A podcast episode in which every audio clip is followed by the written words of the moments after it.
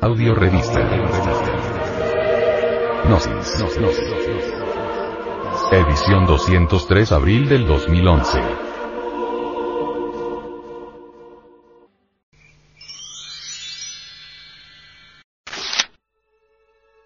Audio Revista. Audio Revista. Gnosis. Gnosis. Gnosis. Edición 203 abril del 2011. Vida sexual plena. Sexualidad normal libre de razonamientos y fantasías. El principal problema para impartir la educación sexual no es el niño, sino el educador y el padre de familia. Pues, para realizar tan plausible labor nuestros corazones y nuestras mentes deben estar completamente limpios de morbos y oscurantismo. Llenos de tinieblas no seremos capaces de educar limpiamente sobre esta temática que es, si no la más importante de nuestra existencia, una de las más trascendentales. Si el educador y el padre de familia están confundidos, pervertidos, perdidos en el laberinto de sus propios tabúes, preceptos inicuos, criterios estrechos, ¿cómo pueden impartir educación sexual o ayudar a orientar el camino sexual a otros? Pero los llamados expertos no entienden que no pueden ser idóneos educadores ni inteligentes padres mientras no comprendan que los infantes, los adolescentes y los jóvenes, son el resultado de una larga serie de influencias y accidentes, y que tanto el educador como los padres de familia tienen que desenmarañar y comprender la confusión existente en esta grave situación. Incuestionablemente, la mayor dificultad en todas estas cuestiones humanas estriba en que nosotros mismos, los padres y los maestros, nos sentimos totalmente imprecisos, ambiguos, abstractos, vagos sobre la cuestión sexual y esta nos aplasta pesadamente, y necesitamos que se nos oriente, que nos guíen conciencias objetivizadas y conforme esto sea, podemos tener la certidumbre de impartir la verdadera educación sexual a la niñez. El venerable maestro, Samael Aumeor, dice. Entiéndase por personas de sexualidad normal aquellas que no tienen conflicto sexual de ninguna especie. La energía sexual se divide en tres tipos distintos. Primero,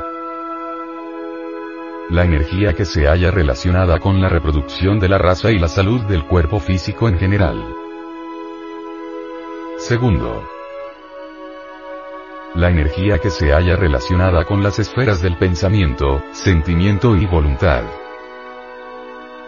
Tercero. La energía que se halla relacionada con el espíritu divino del hombre.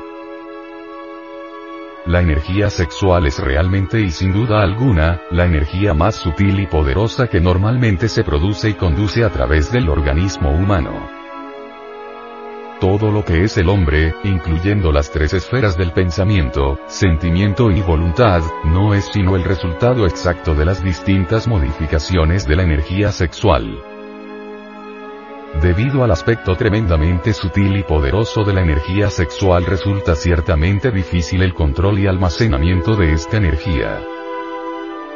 Además, su presencia representa una fuente de inmenso poder, que si no se sabe manejar puede llegar a producir una verdadera catástrofe. Existen en el organismo ciertos canales por donde normalmente debe circular esta poderosa energía.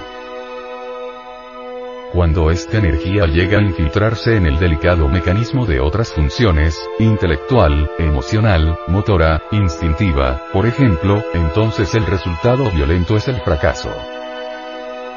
En este caso se dañan muchos centros delicadísimos del organismo humano, y el individuo se convierte de hecho en un infrasexual, el que carga sexopatías o aberraciones sexuales.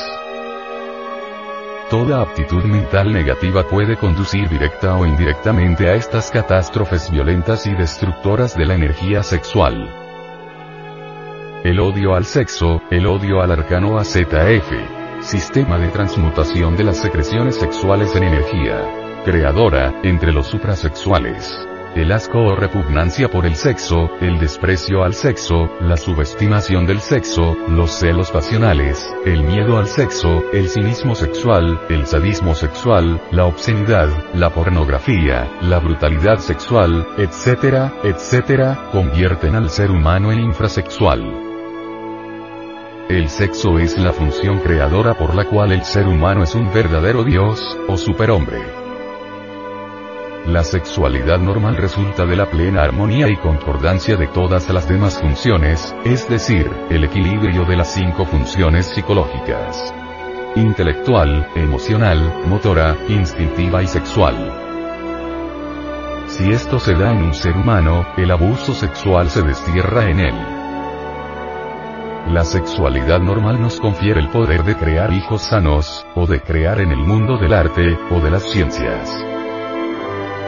Toda aptitud mental negativa hacia el sexo produce infiltraciones de esta poderosa energía en otras funciones, provocando pavorosas catástrofes cuyo fatal resultado es la infrasexualidad. Es absurdo derramar 6 o 7 millones de espermatozoides cuando solo se necesita uno para crear. Un solo espermatozoide se escapa fácilmente de las glándulas sexuales sin necesidad de derramar el semen. Cuando el hombre regresa al punto de partida, cuando restablezca el sistema sexual del Edén, se levantará otra vez victorioso. El sistema sexual del Edén es sexualidad normal. El sistema sexual del hombre luciférico, el ser humano común y vulgar de la tierra, que es adúltero y fornicario, es absolutamente anormal no solo se fornica físicamente. Existe también fornicación en los mundos mental, verbigracia. Con pensamientos eróticos malsanos, y astral, emitiendo emociones infrasexuales o libidinosamente monstruosas. Aquellos que se ocupan en conversaciones de tipo lujurioso. Aquellos que leen revistas pornográficas aquellos que asisten a salones de cine donde exhiben películas eróticas pasionales, gastan enormes reservas de energía sexual. Esas pobres gentes utilizan el material más fino y delicado del sexo, gastándolo miserablemente en la satisfacción de sus brutales pasiones mentales. La fantasía sexual produce impotencia de tipo psicosexual. Esa clase de enfermos tienen erecciones normales, son hombres aparentemente normales, pero en el instante en que van a efectuar la conexión del miembro, viril, y la vulva, la erección cede cayendo el falo, pene, y quedando en el más horrible estado de desesperación. Ellos han vivido en la fantasía sexual y cuando realmente se hallan ante la cruda realidad sexual que nada tiene que ver con la fantasía, entonces se confunden y no son capaces de responder a la realidad como es debido. El sentido sexual es formidablemente sutil y tremendamente rápido, gracias a su energía finísima e imponderable. El nivel molecular donde actúa el sentido sexual, es millones de veces más rápido que las ondas del pensamiento. La mente lógica, razonativa, y la fantasía, en sueños, quimeras, ilusiones, son piedras de tropiezo para el sentido sexual. Cuando la mente lógica con todos sus razonamientos, o cuando la fantasía sexual con todas sus ilusiones eróticas quiere controlar el sentido sexual o encauzarlo dentro de sus ilusiones, entonces es destruido fatalmente. La mente lógica y la fantasía sexual destruyen el sentido sexual cuando intentan ponerlo a su servicio. La impotencia psicosexual es la tragedia más espantosa que puede afligir a los hombres y a las mujeres fantásticas o a las gentes de tipo puramente razonativo. El ser humano debe aprender a vivir sexualmente. La energía sexual es la energía más fina del cosmos infinito. El poeta griego Homero dijo, Más vale ser un mendigo sobre la tierra, y no un rey en el imperio de las sombras. Este imperio es el mundo tenebroso de los infrasexuales.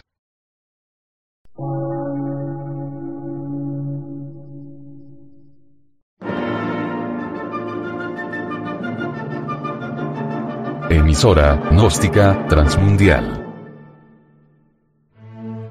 una nueva civilización y una nueva cultura, sobre la faz de la Tierra.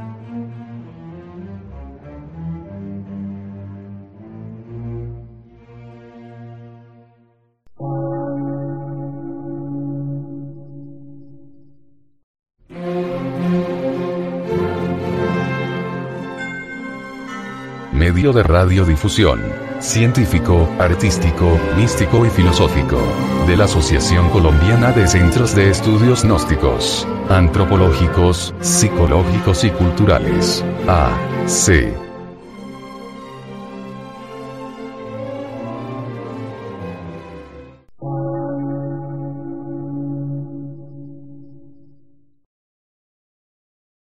Lectura en movimiento.